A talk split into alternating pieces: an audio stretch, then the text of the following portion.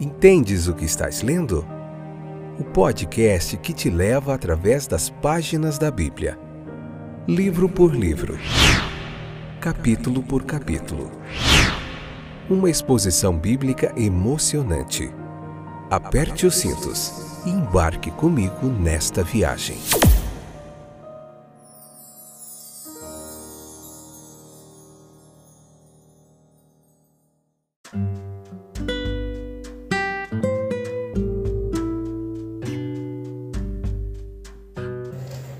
Olá, eu sou o Fábio e esse é mais um episódio do podcast Entendes o que estás lendo. Tudo bem com vocês, meus queridos? Bem-vindos é, novamente para nós juntinhos continuarmos aprendendo mais do texto bíblico.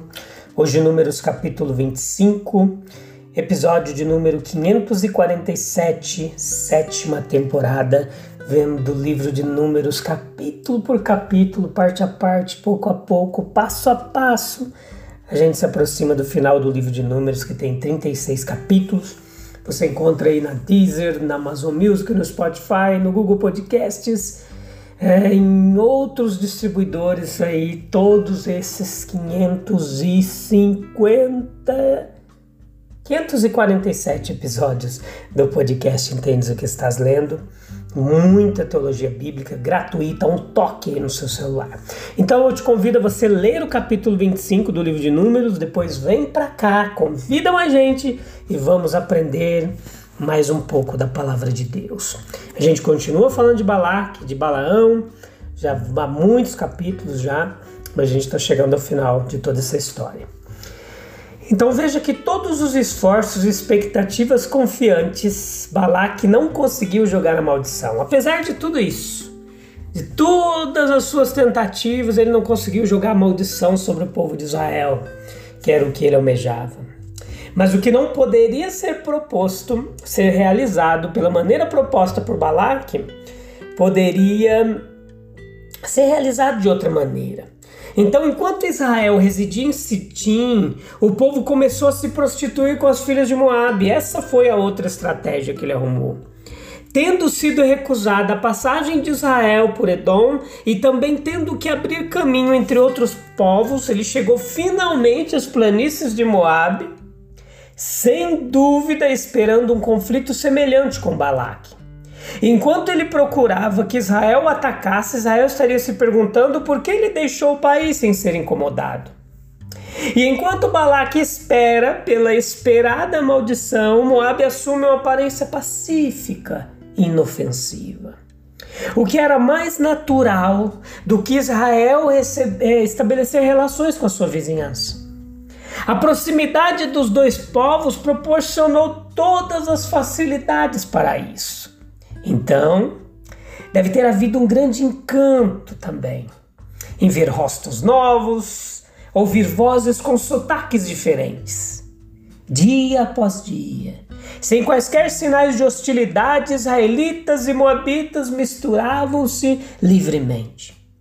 Se Balaque tivesse seguido o exemplo de Sion e Og, teria sido muito melhor para Israel. Os piores inimigos são aqueles que na primeira abordagem fazem uma cara sorridente e fazem a saudação da paz do Senhor.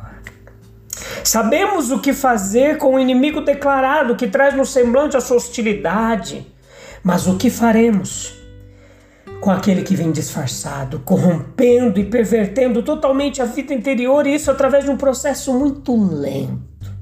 Do qual a vítima no início não está nem consciente. E na verdade, tão pouco consciente quanto possível, até que seja tarde demais para escapar. Lembre-se o que Jesus disse: quem procurar salvar a sua vida, perdê-la-á, e quem perder a sua vida, preservá-la-á. Lucas 17, 33. Israel começou a conversar com as filhas de Moabe, foi criando intimidade, isso levou à prostituição, que certamente já era bastante ruim, mas o pior ainda aconteceu. A prostituição levou à idolatria, a idolatria a uma ira manifestada de Deus. O diabo ficou rindo quando viu os filhos de Israel, a raça escolhida, amada de Deus, de quem coisas gloriosas haviam sido faladas em profecias, em relações abomináveis com as filhas de Moabe. Ainda mais feliz ele ficou quando viu as reverências aos deuses de Moabe, e sua alegria foi coroada quando 24 mil deles morreram. O texto descreve uma situação onde o povo estava enfrentando desafios, tristezas, muitos sofrendo e uma praga se espalhando. Durante esse período, Zinro e Cosbe, de posições importantes, realizaram ações consideradas impróprias. Finéias, filho de Eleazar, ele tomou uma postura decisiva, agindo com fervor e zelo em defesa da honra de Deus. Embora a ação de, de Finéias fosse muito intensa, é destacado que ele agiu movido por um profundo respeito e devoção a Deus, não tolerando desrespeitos e pecados graves. Sua atitude foi vista como intervenção necessária e a praga foi então interrompida. Por sua ação, Finéias ele foi recompensado com uma maior responsabilidade, um reconhecimento por seu compromisso com a fé e devoção.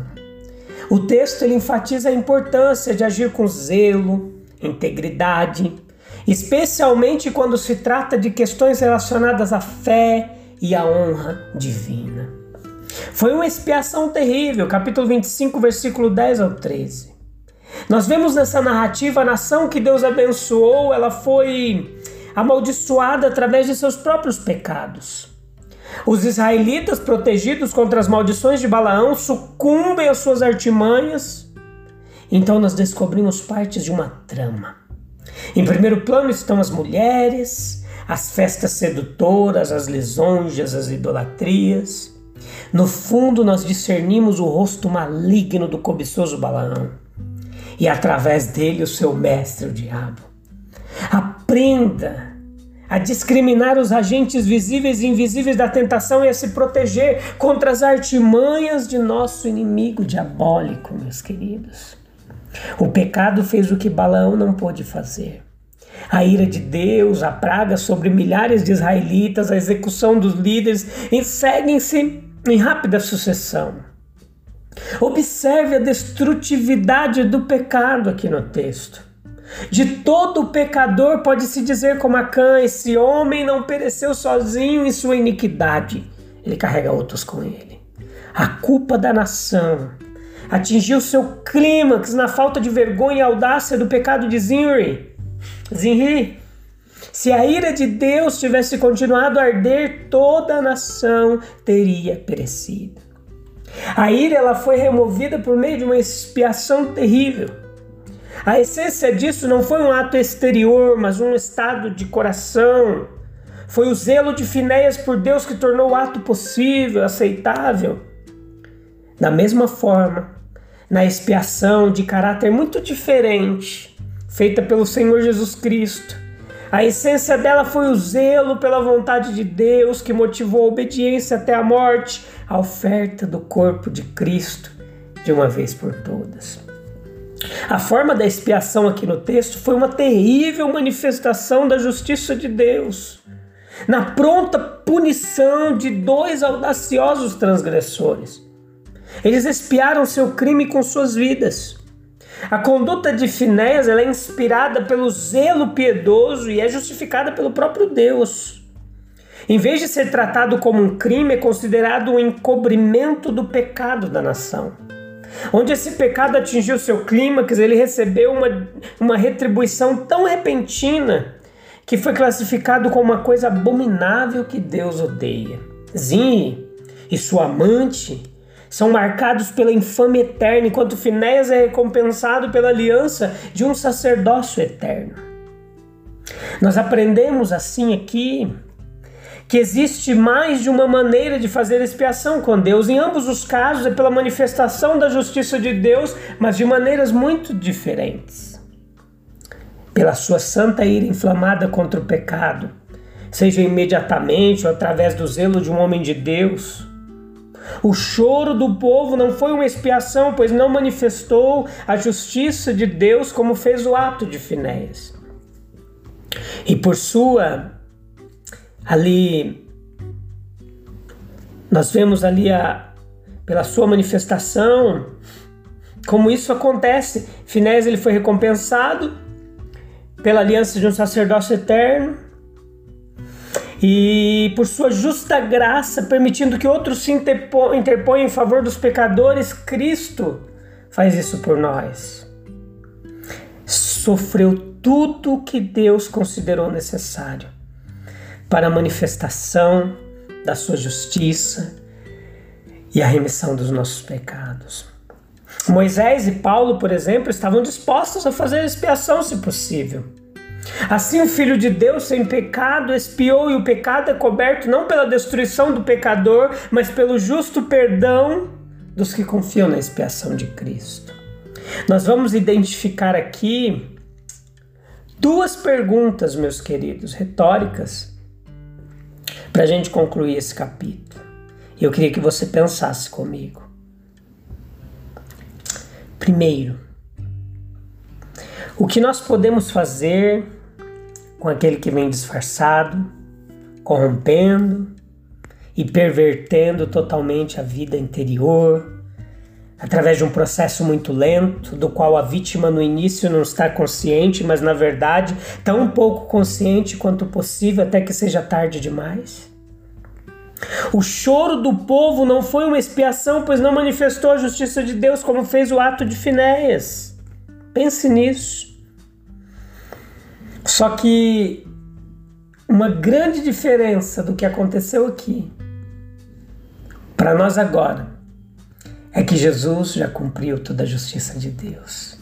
Você não precisa mais usar as suas mãos para fazer justiça, como um zelo, não.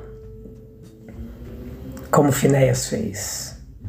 Cristo cumpriu a justiça de Deus e agora podemos ser justificados. Vamos orar, finalizar. Esse capítulo foi bem curtinho.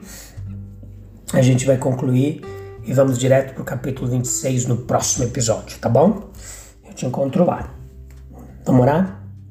Feche seus olhos, busca o local em silêncio, calma o coração, calma a mente e vamos falar com Deus. Senhor Jesus, meu querido amigo e companheiro do caminho. Ajuda-nos, por favor, a discernir as artimanhas da tentação, que são tantas. Protege-nos, Deus, contra os agentes visíveis e contra os invisíveis que nós não vemos, que nos buscam, sempre nos tentam para nos desviar dos teus caminhos. Nos ajuda, Deus, a compreender a diferença entre o Antigo e o Novo Testamento, entre a Antiga Aliança e a Nova Aliança. Obrigado, Jesus, por ter cumprido toda a justiça de Deus por nós. Obrigado, pois somos justificados pelo teu amor, pela tua graça, pelo teu sangue, pelo teu perdão, pela tua vida. Em nome de Jesus, nós te agradecemos por tudo que tu tem feito por nós. Amém, amém, amém.